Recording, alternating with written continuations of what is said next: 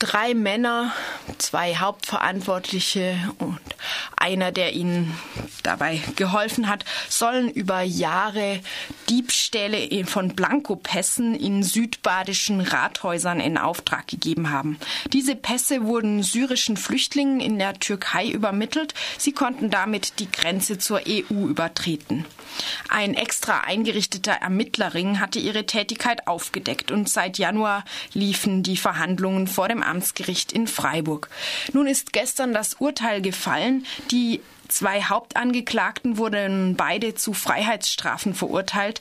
Drei Jahre und neun Monate für den einen und fünf Jahre und drei Monate für den anderen. Darüber möchte ich nun mit David Werdermann vom Arbeitskreis kritischer Juristinnen und Juristen sprechen.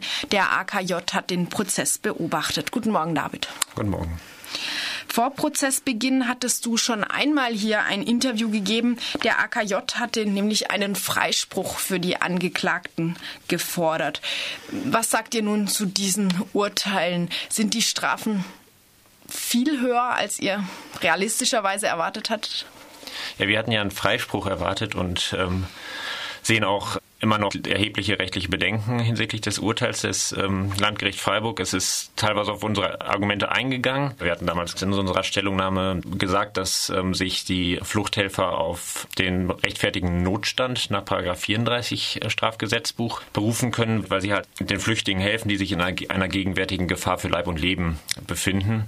Dazu hat jetzt das Gericht ausgeführt, dass sich die Flüchtlinge in der Türkei, wo sie zwischenzeitlich waren, ähm, nicht mehr in einer gegenwärtigen Gefahr für Leib und Leben Leben befinden. Und ähm, sie ist, das Gericht ist insofern nicht unserer Argumentation gefolgt. Dabei würden wir sagen, dass auch in der Türkei ähm, möglicherweise eine erhebliche Gefahr für Leib und Leben besteht. Mhm. Der Verteidiger hatte argumentiert, dass die Fluchthelfer zumindest davon ausgehen konnten, dass sich die Flüchtlinge in einer Gefahr befanden, auch wenn äh, das objektiv anders gewesen sein mag. Auch dem ist das Gericht nicht gefolgt. Ja. ja, das Gericht stellt maßgeblich darauf ab, dass ähm, den Flüchtlingen nicht direkt aus Syrien nach Deutschland geholfen wurde, sondern aus der Türkei. Und bei einem Angeklagten war es wohl so, dass der nicht genau wusste, über welches Land ähm, die Flüchtlinge einreisen. Bei diesem hat dann das Gericht darauf abgestellt, dass er aber keinen Rettungswillen besessen hat und die stellen dann relativ hohe Anforderungen an diesen Rettungswillen sagen nämlich, dass ihm letztendlich die Flüchtlinge gleichgültig gewesen seien. Also dass es ihm nicht um die Flüchtlinge ging, sondern maßgeblich um das Geld ging. Das ist ja problematisch, weil er ja trotzdem da wusste, dass er möglicherweise Leuten aus einer Notsituation hilft. Und das führt dann dazu, dass rein die äh, Motivation, die der, die Person hatte, äh, bestraft wird und es eigentlich auf den objektiven Rechtsgüterschutz gar nicht mehr ankommt. Der Bundesgerichtshof hatte Ende Februar in einem Berufungsprozess zwei Männer verurteilt, die syrischen Flüchtlingen dabei halfen, von Griechenland nach Deutschland zu kommen. Welchen Einfluss hatte dieses Urteil in höherer Instanz auf die Rechtsprechung im Freiburger Fall? Ja, das könnte schon auch Einfluss gehabt haben. Es geht dabei um die Frage, ob die Einreise überhaupt unerlaubt ist.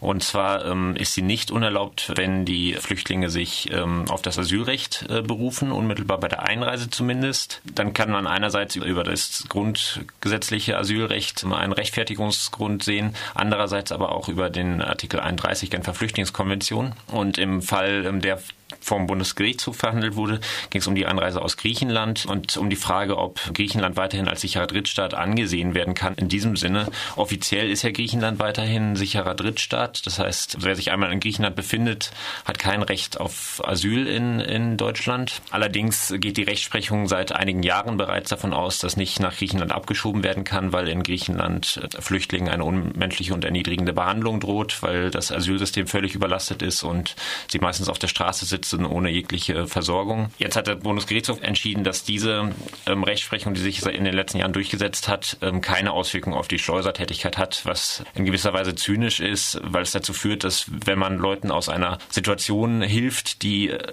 laut höchstrichterlicher Rechtsprechung als unmenschliche und erniedrigende Behandlung angesehen wird, dann macht man sich weiterhin strafbar. Und im Freiburger Fall ging es ja eben um die Einreise aus der Türkei, also einem Nicht-EU- und Nicht-Schengen-Staat. Das müsste dann doch einen Unterschied ausgemacht haben. Das müsste, genau, das müsste, grundsätzlich kann man sich dann auf das Asylrecht berufen.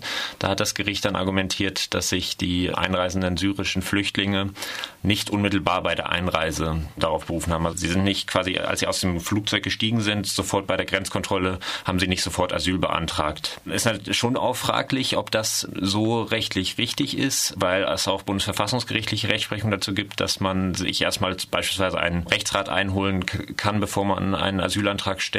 Darauf geht das Landgericht gar nicht ein. Abgesehen davon ist die Frage, ob hier die ähm, Angeklagten, also die Fluchthelfer, wussten, zu welchem Zeitpunkt ähm, Asyl beantragt wurde oder ob sie nicht beispielsweise davon ausgegangen sind, dass die syrischen Flüchtlinge direkt bei der Einreise auch Asyl beantragt. Wozu sie allen Grund haben letztendlich, weil man als syrischer Flüchtling ähm, eigentlich äh, hundertprozentige Anerkennungschancen hat. Du hast jetzt ein paar Kritikpunkte schon angesprochen. Habt ihr noch weitere Kritik an dem Urteil? Ja, also letztendlich darf man natürlich die politische Dimension des Urteils nicht verkennen. Die Verfolgung und Kriminalisierung von Fluchthelfern führt dazu, dass die Leute verstärkt aufs Mittelmeer ausweichen. Das Mittelmeer ist inzwischen zum Massengrab geworden. Die Menschen sitzen in der, in der Türkei fest, aber auch in anderen Staaten. Ähm, ihnen wird jegliche Hilfe abgesprochen über die Landgrenzen Grenze können sie nicht einreisen. Da gibt es Pushback-Operationen von griechischen Grenzschützern. Ja, letztendlich bleibt nur der Weg übers Mittelmeer.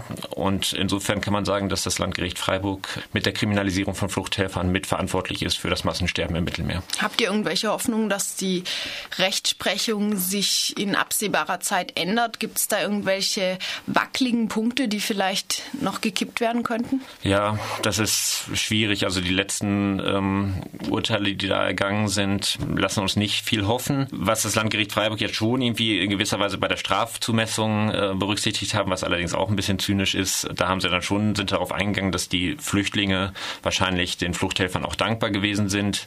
Das haben sie dann äh, bei der Strafzumessung äh, zugunsten der Angeklagten berücksichtigt. Allerdings, das ganze System ist natürlich krank. Ne? Also das Problem ist einfach, dass es keine legalen Möglichkeiten nach Europa gibt. Und das Asylrecht ist natürlich nichts wert, wenn ähm, man keine Möglichkeit hat, auf europäisches Territorium zu kommen und Asyl zu beantragen.